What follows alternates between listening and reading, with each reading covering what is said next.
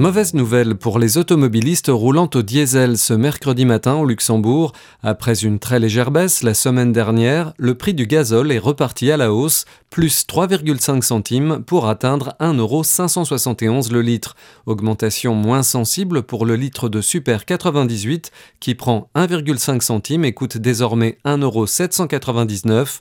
Le tarif du 95 ne varie pas et se maintient à 1,557€ le litre. Ils étaient plus d'un millier à tenter de décrocher un job. Ça s'est passé lundi au Luxembourg où une quarantaine de recruteurs du secteur de l'Oresca ont participé à un job day dédié aux hôtels, restaurants, cafés et traiteurs au parc hôtel Alvis de Dommeldange. Le secteur de la restauration peine à recruter, notamment depuis le Covid. C'est pour l'aider à trouver du personnel que l'ADEME et le réseau européen EURES ont organisé cet événement. Pour Georges Engel, ministre du Travail, il s'agit d'une formule de recrutement efficace pour soutenir les entreprises dans leurs besoins de main-d'œuvre. Les index et la hausse des salaires font terriblement mal aux entreprises. Les mots sont de Michel Réquinger, président de l'Union des entreprises luxembourgeoises, qui a rencontré le gouvernement ce mardi en prévision de la tripartite de vendredi. Le patronat a voulu faire passer un message et savoir comment un éventuel troisième index cette année pourrait être compensé.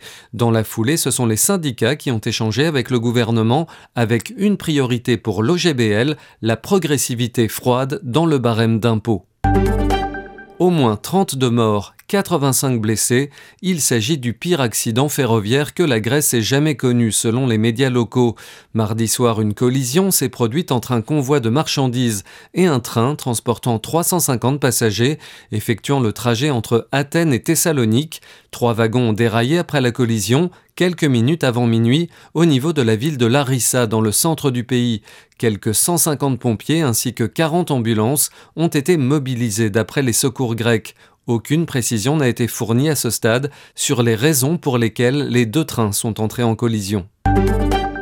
Le Nigeria a un nouveau président. Le candidat du parti au pouvoir, Bola Tinubu, a été déclaré mercredi vainqueur de l'élection présidentielle à l'issue d'un scrutin déjà contesté par l'opposition dans le pays le plus peuplé d'Afrique. Selon la commission électorale, Bola Tinubu a cumulé plus de 8,8 millions de voix, remportant l'une des élections les plus disputées de l'histoire démocratique du Nigeria face à ses deux principaux concurrents.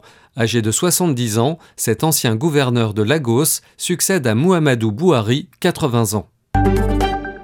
Un sommet pour protéger les forêts tropicales, le One Forest Summit, s'ouvre ce mercredi à Libreville au Gabon, avec pour objectif de trouver des solutions concrètes pour conjuguer gestion durable des forêts tropicales et développement économique des pays forestiers.